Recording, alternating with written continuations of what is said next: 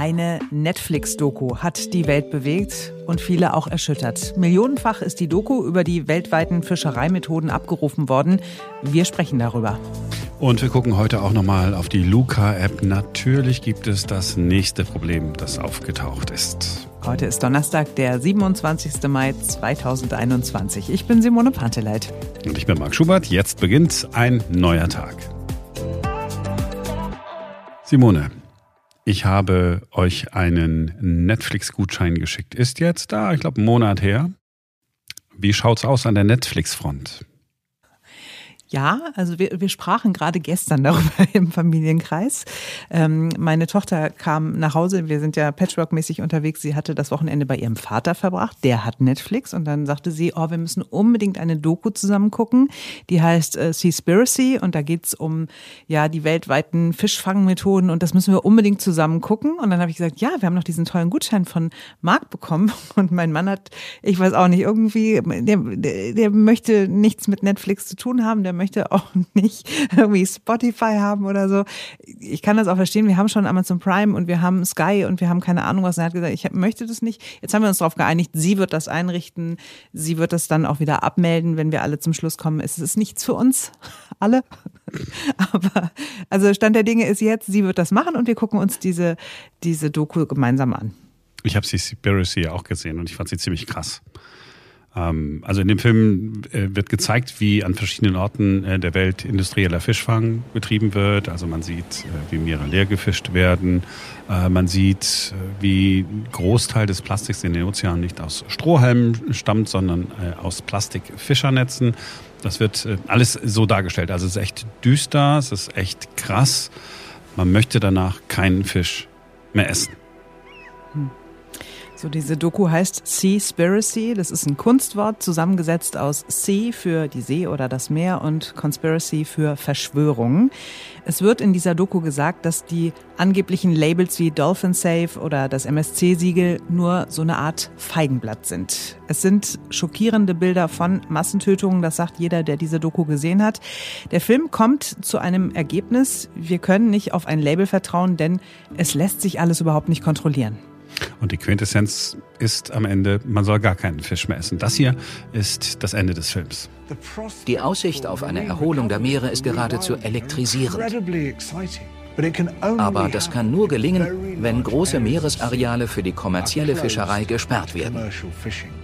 Da Regierungen nicht bereit sind, Maßnahmen zu ergreifen und für die Industrie kaum Regeln existieren, bleibt nur eine Möglichkeit, keinen Fisch mehr zu essen. Noch ist es nicht zu spät, alles daran zu setzen, dass unsere Heimat in diesem Universum auch weiterhin erhalten bleibt. Indem wir das respektieren, was wir haben, das schützen, was bleibt und dafür sorgen, dass keine Lebensform mehr untergeht. Die meisten positiven wie negativen Dinge, die die menschliche Zivilisation verändern, beginnen bei jedem Einzelnen. Keiner kann alles, aber jeder kann etwas tun. Manchmal bewirken große Ideen Großes. Das ist es, was jeder von uns beitragen kann. Jetzt. Sehen Sie in den Spiegel, denken Sie nach und dann los. So, das, das ist diese Doku. Sie hat mich auch beeindruckt. Ich bin ja die meiste Zeit meines Lebens vegan unterwegs und habe auch gedacht, oh ja, wirklich krass. Aber es gab auch einige Experten, die gesagt haben, naja, da sind schon ein paar Fakten verdreht worden und einige, die an dem Film beteiligt waren, also die, die interviewt worden sind, sagen, na, ah, so habe ich das aber alles gar nicht gesagt. Die Aussagen sind aus dem Zusammenhang gerissen worden. Und vorgeführt wird auch das MSC-Label, das vom Marine Stewardship Council vergeben wird. Das ist eine gemeinnützige Organisation, die einmal von dem Nahrungsmittelkonzern Unilever und dem WWF gegründet worden ist. MSC finanziert sich durch die Einnahmen aus Spenden und aus Logo-Lizenzgebühren. Das sind Gebühren, die Hersteller oder Händler bezahlen müssen, wenn sie das MSC-Logo nutzen wollen. Als gemeinnützige Organisation müssen wir diese Einnahmen zu 100 Prozent wieder in unser Programm investieren. Wir dürfen keine Gewinne erzielen, sagt MSC. MSC-Sprecherin für Deutschland, Österreich und die Schweiz ist Andrea Harmsen und wir haben mit ihr über diesen Film gesprochen. Hallo.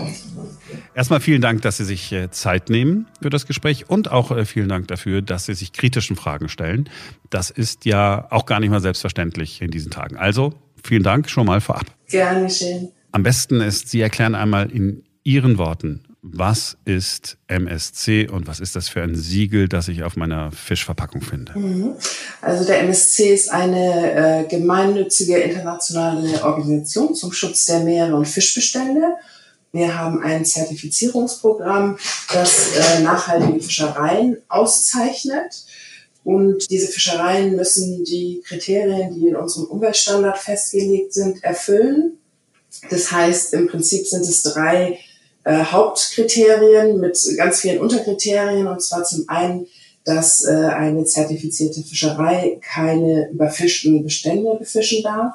Der zweite Punkt ist, dass sie das Ökosystem Meer nicht nachhaltig zerstören darf. Das betrifft dann äh, zum einen das Thema Beifang. Also sie darf Beifang haben, aber eben nicht so viel Beifang, dass das der beigefangenen Art schadet. Und äh, in diesem Bereich Ökosystem gehört dann natürlich auch der Meeresboden. Also es ist keine Fischerei erlaubt unter dem MSC-Siegel, die den äh, Meeresboden zerstört. Und äh, der dritte Hauptpunkt ist das Fischereimanagement. Eine Fischerei, die MSC-zertifiziert ist, muss ein effektives Management haben und das äh, heißt dann beispielsweise, ähm, dass es solide Kontrollmechanismen gibt oder dass äh, die Fischerei in der Lage ist, bei Bestandsschwankungen entsprechend angemessen zu reagieren. Ja, und dass die Fischerei gut reguliert ist, ganz allgemein. Das sind so die Haupt drei Punkte, die jede zertifizierte Fischerei erfüllen muss in der Netflix-Doku Seaspiracy, wegen der wir ja heute verabredet sind, äh, Frau Hamsen, da hm, ja, kommen alle möglichen Siegel nicht besonders gut weg und auch MSC kommt nicht besonders gut weg. Ja, dazu äh, würde ich gerne zwei Sachen sagen. Zunächst mal würde ich äh, gerne vorwegstellen, dass ich es durchaus äh, den Film an sich durchaus auch Positives abgewinnen kann. Ähm, es ist gut, dass der Film dem Zuschauer und auch seinem breiten Publikum, wie man eben über Netflix erreicht, vor Augen führt, wie bedroht unsere Meere sind durch Überfischung, durch Haifinning, Beifang, illegale Fischerei, all diese Probleme die ja auch äh, die Probleme sind, die der MSC bekämpft. Das ist positiv. Was an dem Film aus meiner Sicht bedenklich ist, sind ähm, neben vielleicht der Tatsache, dass die Autoren es mit so wissenschaftlichen Daten auch nicht immer sehr genau nehmen. Aber der erste Punkt ist, dass die Filmemacher die Arbeit und die Erfolge von äh, Meeresschutzorganisationen wie zum Beispiel Oceana und dem MSC und anderen, die da im Film genannt werden, ignorieren und äh, mehr noch diese Arbeit diskreditieren. Und äh, das ist meiner Meinung nach falsch und es ist auch töricht, weil wir, um die Probleme in unseren Meeren zu bekämpfen, diese Organisationen dringend äh, brauchen. Und der zweite Punkt, den ich kritisch sehe, ist, dass der Film behauptet, nachhaltige Fischerei sei nicht möglich und Veganismus sei die universale Lösung. Und auch das ist in meinen Augen beides äh, falsch. Zum einen, es gibt weltweit Beispiele dafür, dass Fischerei durchaus umweltverträglich sein kann. Es gibt nur leider noch viel zu wenige umweltverträgliche Fischereien. Und was den Veganismus betrifft, ja, für den Einzelnen, insbesondere bei uns, kann Veganismus durchaus eine Lösung sein. Aber global betrachtet ist sie das nicht, weil einfach viele Menschen auf Fisch als Proteinquelle angewiesen sind und äh, Wildfisch als nachwachsende Ressource eine wichtige Rolle spielt in der Ernährung der Weltbevölkerung. Mhm. Argumente kann ich nachvollziehen. Wir können ähm, ja mal vielleicht so, so ein bisschen sogar ins Detail gehen, weil auf der einen Seite sehe ich dann dieses MSC-Siegel, dem ich auch seit Jahren ja schon, schon vertraue auch, also auch wenn ich ne, Fischstäbchen oder sowas kaufe. Aber auf der anderen Seite weiß ich persönlich gar nicht so genau, wie können Sie denn tatsächlich kontrollieren? Ist denn ein Kontrolleur von MSC zum Beispiel auf jedem Schiff unterwegs oder wie habe ich mir das vorzustellen? Wie stellen Sie sicher, dass sich die Leute, die da rausfahren und die Fische, ich wollte gerade sagen, ernten, die die Fische fangen, dann auch tatsächlich sich an die Standards halten, die sie vorgeben? Also erstmal, der MSC kontrolliert die Fischereien ja nicht selber. Also wir setzen, wie Sie gesagt haben, die Standards, wir definieren, was ist nachhaltige Fischerei. Und äh, dann gibt es unabhängige Gutachter und unabhängige Kontrolleure, die dann überprüfen, ob die Fischerei diese Standards einhält. Das ist auch schon vor einer Zertifizierung so. Da wird die Fischerei 18 Monate lang von einem unabhängigen Gutachterteam und auch unter Mitwirkung von äh, anderen NGOs geprüft. Und dann äh, sagen diese Gutachter, die Fischerei erfüllt unsere Nachhaltigkeitskriterien oder die Nachhaltigkeitskriterien des MSC oder sie erfüllt sie nicht. Wenn sie sie erfüllt, kann sie zertifiziert werden. Was die Kontrollen betrifft, das ist sehr unterschiedlich von Fischerei zu Fischerei. Es gibt tatsächlich Fischereien, wobei jeder einzelnen Fangfahrt ein unabhängiger sogenannter Fischereibeobachter mit an Bord ist. Es gibt andere Fischereien, da werden alle Anlandungen dann im Hafen äh, kontrolliert durch Hafeninspekteure. Es gibt Fischereien, die haben Überwachungskameras an Bord. Es gibt Regionen, da fährt die äh, Küstenwache regelmäßig für unangekündigte Kontrollen auf See. Viele Fischereien haben Satellitenüberwachungssysteme. Also es gibt ein ganzes äh, Bouquet an möglichen Kontrollmaßnahmen. Und äh, was der NSC vorschreibt, ist, dass es für eine Fischerei glaubwürdige Kontrollsysteme geben muss damit sie zertifiziert werden kann.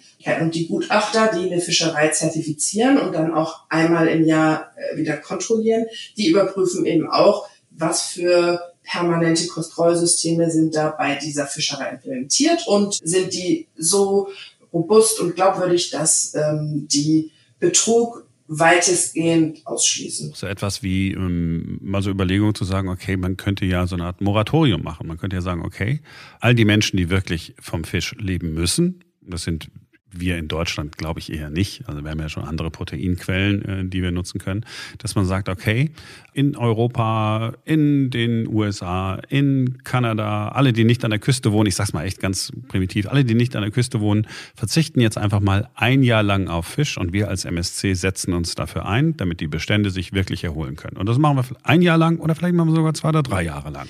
Also ähm, so zum einen ähm, die Wissenschaft weiß, dass Fischbestände viel ja, resilienter sind, als, als man vielleicht so gemeinhin denkt. Das heißt, die allermeisten Fischarten sind hochproduktiv und die regenerieren sich sehr schnell.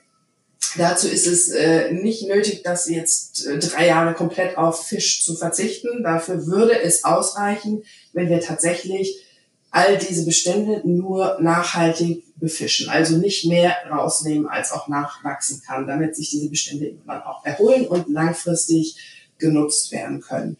Was jetzt die Frage betrifft, okay, dann essen wir hier gar keinen Fisch mehr, dafür können die Menschen dann im globalen Süden alle Fisch essen, ist, glaube ich, auch nicht so einfach, weil A, in bestimmten Meeresregionen, ich denke jetzt zum Beispiel an die mikronesischen Inseln, wo ein großer Teil oder ein, ein wichtiger Teil des weltweiten Thunfischfangs herkommt. Die fischen mehr Thunfisch, als sie selber essen können, A.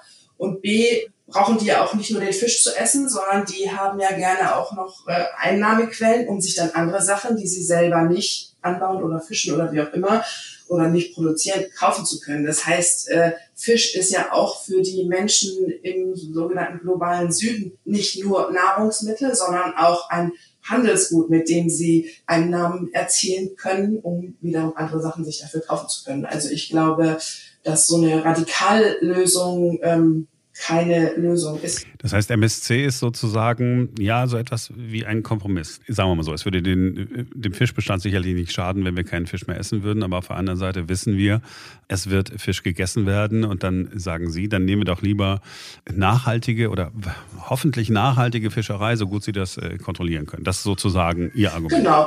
Wobei ich auch diese Aussage, ähm, dem Fischbestand ginge es besser, wenn man ihn gar nicht befischt, dass äh, also Fischbestände haben sozusagen eine Optimalgröße, die wissenschaftlich für jeden Fischbestand festgelegt werden kann.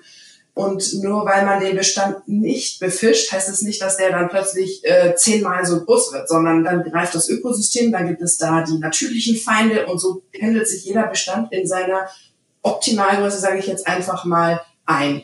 Und das Ziel der nachhaltigen Fischerei so wie es der MSC definiert, aber so wie es auch die Vereinten Nationen definieren oder der Weltrat für Meeresforschung, der diese ganzen wissenschaftlichen Daten zumindest in den nördlichen Meeren liefert. Das Ziel der Fischerei ist, dem Bestand immer so viel abzunehmen, dass er genau auf diesem, dieser optimalen Größe immer bleibt. Ja, soweit das Interview bis hierhin. Am Ende des Podcasts gibt es den zweiten Teil. So, die deutsche Angst vor Software ist noch ein bisschen größer geworden. Ich habe es ja befürchtet. Habe ich nicht sogar vorhergesagt, als wir über die Luca-App gesprochen haben. Also die Luca-App, die man benutzen kann, um sich einzuchecken im Restaurant, jetzt wo man wieder wenigstens in den meisten äh, Bundesländern wieder äh, die Außengastronomie besuchen darf. Jetzt ist rausgekommen. Oh mein Gott, es ist alles gar nicht so sicher. Ich habe äh, mir dann die Artikel äh, durchgelesen äh, dazu und ich bin äh, wie immer ganz dankbar, dass Ferenc Reinke in der Nähe ist. Ähm, der Technik-Nerd, den wir hier haben. Also, äh, ich fasse das jetzt mal in meinen mhm. Worten zusammen, wo die Sicherheitslücke mhm. bei Luca ist.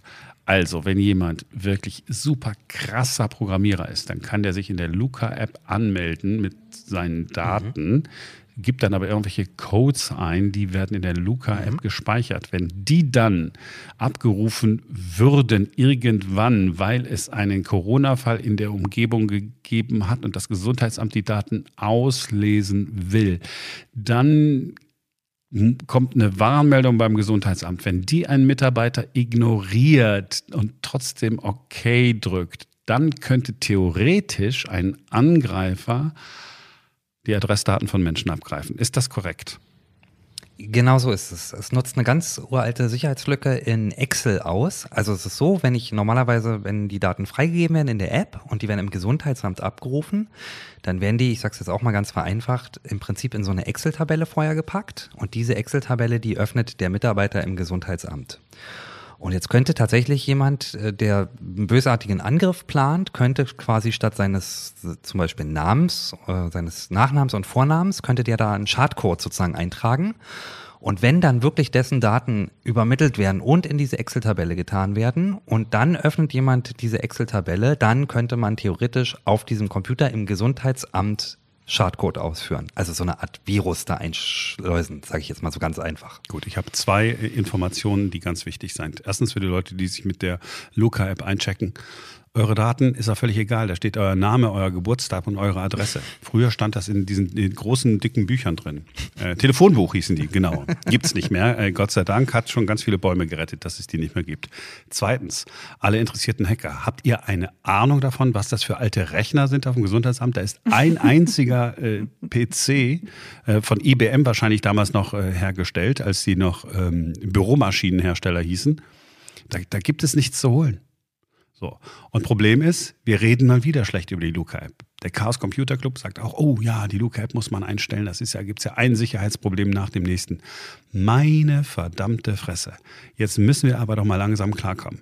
Okay, wenn, wenn, wenn, wer es denn nicht will, der soll halt sicherheitshalber, weil die ja so sicher sind, seine seine Adresse auf dem Zettel, äh, auf, auf der Theke liegen lassen. Ja, das bitte ganz gern. Wir finden sicherlich immer ein Problem. Wir finden eins, aber wir lösen nie eins. Und wenn wir nie eins lösen, haben wir irgendwann keine Gelegenheit mehr, Probleme zu finden. Ist auch nicht gut für uns. Nein, es ist, es ist es ist typisch deutsch, ne? Also irgendwie äh, Angst davor, dass einem was weggenommen wird, dass man irgendwie veräppelt, verarscht, behumst wird. So, das, das steckt dahinter. Und dann so dieses grundsätzlich alle irgendwie problematisieren und negativ sehen und oh nee, das, das, naja, das war ja klar, ne, dass das nicht läuft irgendwie. Und eben nicht die Chance sehen, okay, da gibt es diese App, das ist ja schon mal ein, ein Anfang und okay, da gibt es möglicherweise noch Dinge, die äh, nachgebessert werden müssen. Dann machen wir das jetzt halt und dann haben wir da was Gutes. Es ist typisch deutsch in dem Fall. Na, und natürlich immer ein Haar in der Suppe finden. Ne? Mhm. und tatsächlich ist natürlich so, der unspannendste Ort, in dem man einbrechen kann, dürfte wohl ein Gesundheitsamt in Deutschland sein. Stimmt allerdings. Oh mein Gott. Ja, aber wir sind ja bei dir und äh, Problem erkannt und wir nehmen uns das jetzt alle irgendwie zu Herzen und äh, möpern nicht immer gleich rum, wenn was nicht so gut läuft und versuchen ein weniger, ein, ein bisschen weniger deutsch zu sein. Und notfalls akzeptieren wir es, dass unsere kompletten Datensätze beim Italiener im Leitsordner stehen. da sind sie aber gut aufgehoben. Du beim, beim Gino, da habe ich, hab ich kein Problem damit, wenn er meine Daten hat.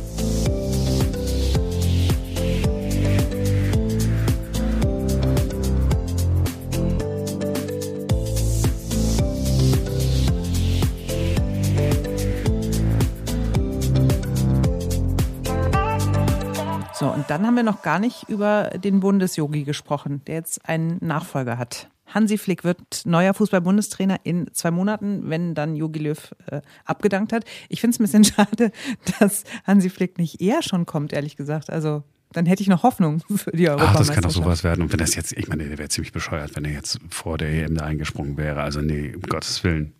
Ja, oh, stimmt auch wieder. Ich fand es sehr hübsch, was jemand bei Twitter geschrieben hat. Ich wünsche mir mal wieder einen Fußball-Bundestrainer, der nicht wie ein Wellensittich heißt. Hashtag Hansi, Hashtag Yogi, Hashtag Rudi, Hashtag Berti. Das ist für mich der Tweet der Woche. Sensationell. Das ist sehr gut. Ach, schön.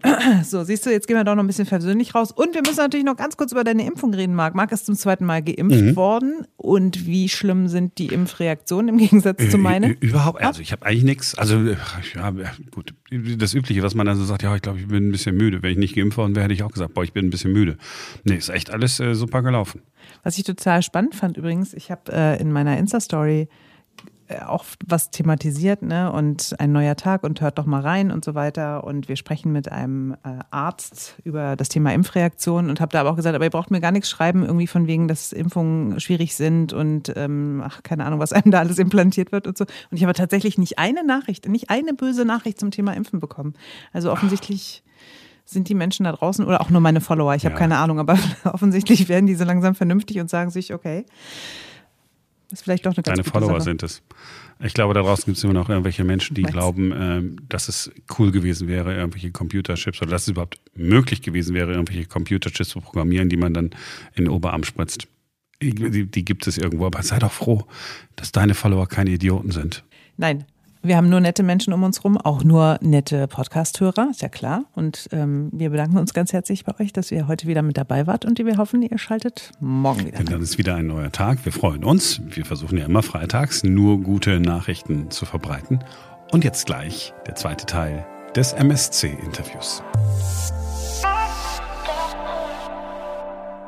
Wenn ich dann mir diese Fabrikfische ansehe, die sind unter anderem auch bei Seaspiracy zu sehen, aber äh, wir haben Bilder davon ja auch in den vergangenen Jahren so erlebt. Da frage ich mich ganz persönlich, aber natürlich schon, kann das richtig sein, dass wir ähm, damit so riesigen Fabriken auf das Meer hinausfahren, alles leerfischen, dann wird das alles schon an Bord tiefgefroren und in, in kleine Portionen gehackt und dann habe ich am Ende des Tages ein Fischstäbchen oder sagen wir mal, wir haben dann massenhaft Fischstäbchen bei uns im Kühlregal liegen und Kinder machen einen Ketchup drauf. Das ist doch nicht die richtige Verwendung für den Fisch. Ist das denn wirklich vernünftig mit der Ressource Fisch so umzugehen? Ich glaube, man muss da nochmal unterscheiden. Also Sie sagen jetzt diese großen Schiffe und Sie erwähnen ja auch schon Verarbeitung.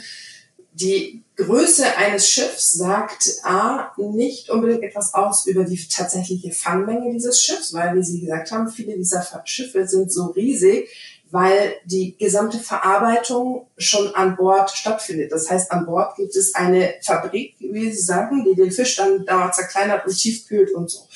Das passiert natürlich, damit der Fisch möglichst frisch tiefgefroren wird und dann möglichst äh, in einer ununterbrochenen Kühlkette um die Welt transportiert werden kann. Heißt aber, die Größe eines Schiffs alleine sagt jetzt noch nicht unbedingt was aus über die Fangmenge. Und dann ist es auch so, dass äh, es nicht so ist, dass per se kleine Fischereien oder kleine Boote immer nachhaltig äh, fischen und große nicht. Wenn ich jetzt äh, zum Beispiel an die Ostsee denke und an den Ostseedorsch, da wird äh, die Hälfte des Fischfangs passiert durch Angler. Das ist jetzt die kleinste Form der Fischerei überhaupt. Das ist ein Mann, eine Angel oder auch fünf Angeln.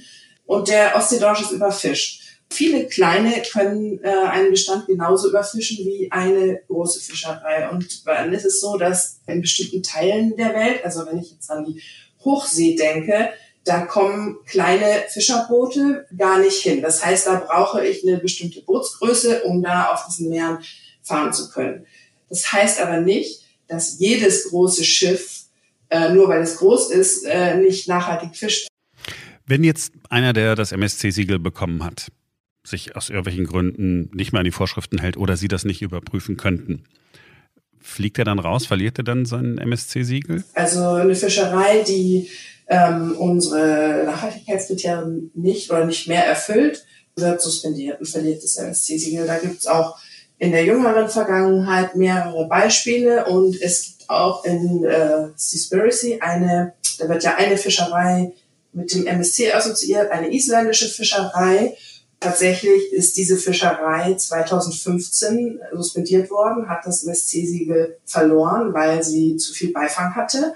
Das wird in dem Film aber natürlich nicht gesagt. Aber de facto war es natürlich eine MSC-Fischerei, aber sie wurde aus genau den genannten Problemen, äh, und dazu eines davon ist eben das Thema Beifang, suspendiert und hat das Siegel verloren. Das ist ja schon mal eine gute Nachricht. Das ist eine gute, naja gut, ob es eine gute Nachricht ist, schöner wäre es natürlich, sie hätte keinen Beifang gehabt und hätte nicht suspendiert werden müssen, aber... Ja, Sie haben recht. Sie haben recht. Ich habe äh, das, ich, ja, ich habe nur zu kurz gedacht. Ich, ich habe gedacht, okay, ist aber doch gut, dass sozusagen es Konsequenzen hat, wenn sich jemand nicht an die Vorgaben hält, die sie machen. Äh, ja, also ich wollte einfach nur vielleicht ähm, dieses Beispiel jetzt aus äh, Seaspiracy, die suspendierte Fischerei, da ging es um das Thema Beifang. Aber ich hatte ja am Anfang zwar gesagt, diese drei Grundprinzipien. Wir haben den Ostseedorsch, den habe ich eben auch schon erwähnt, der wurde suspendiert aufgrund von Überfischung, also das erste Prinzip, weil der Bestand äh, zu klein geworden ist. Und äh, jetzt ganz aktuell im äh, Nordostatlantik, da gibt es drei sogenannte pelagische Bestände, die die größte Biomasse in dieser ganzen riesigen Meeresregion darstellen. Das ist der Hering, die Makrele und der blaue Wittling. Und alle Fischereien auf einen dieser drei Bestände wurden Ende 2020 vom MSC-Siegel suspendiert, weil da ist es ein Managementproblem, weil es in dieser Region keine Fangquotenaufteilung gibt. Da sitzen paar Staaten, die zu den reichsten der Welt gehören. Die EU ist dabei, Großbritannien, Grönland, Norwegen und die schaffen es nicht, sich darauf zu einigen, wie die Fangquoten aufzuteilen sind und der Bestand wird äh, überfischt. Und die Fischereien wurden auch alle suspendiert, in dem Fall eben aufgrund eines Bestandsmanagementproblems. Frau Hamsen, würden Sie mir noch so ein Gefühl, das klingt, ist, ist so ein bisschen unfaire Frage, weil es so eine Gefühlsfrage ist. Würden Sie sagen, durch MSC ist ja die Fischerei weltweit besser geworden? Geht es den Ozeanen besser durch MSC? Wenn ich jetzt insgesamt einordnen sollte, den hat unsere Arbeit was gebracht oder wie erfolgreich ist unsere Arbeit, würde ich das gern auf drei Schienen bewerten. Das eine ist, wo MSC, glaube ich, unheimlich viel gebracht hat, ist im äh, Bewusstsein sowohl der Fischesserinnen und Fischesser als auch des Handels.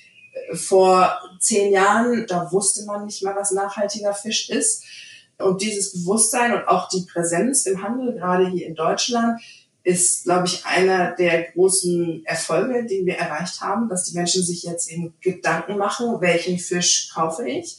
Das Zweite ist, ähm, dass wir politischen Einfluss haben, dass wir das, was heute die gemeinsame europäische Fischereipolitik ist, dass das mit äh, begründet wurde auf den Erfahrungen und dem Umweltstandard des MSC. Wir haben auf einer Konferenz äh, kürzlich hab, haben die Frau Rodos, das war damals die EU-Fischereikommissarin und Robert Habeck, der damals Umweltminister Schleswig-Holstein war, äh, gesagt, dass ohne den MSC die Fischereipolitik in Europa nicht so weit wäre, wie sie heute ist. Das ist die politische Ebene. Und das dritte und dann am Ende natürlich äh, wichtigste, wobei die ersten beiden da natürlich hinführen, äh, ist die Situation in unseren Meeren. Und da gibt es äh, viele positive Beispiele. Ähm, ein ganz aktuelles ist zum Beispiel der ähm, namibische Seehecht. Der war jahrzehntelang durch große ausländische Flotten überfischt worden. Der Bestand war nahe des äh, Zusammenbruchs. Man hat dann angefangen, die Fischerei besser zu regulieren.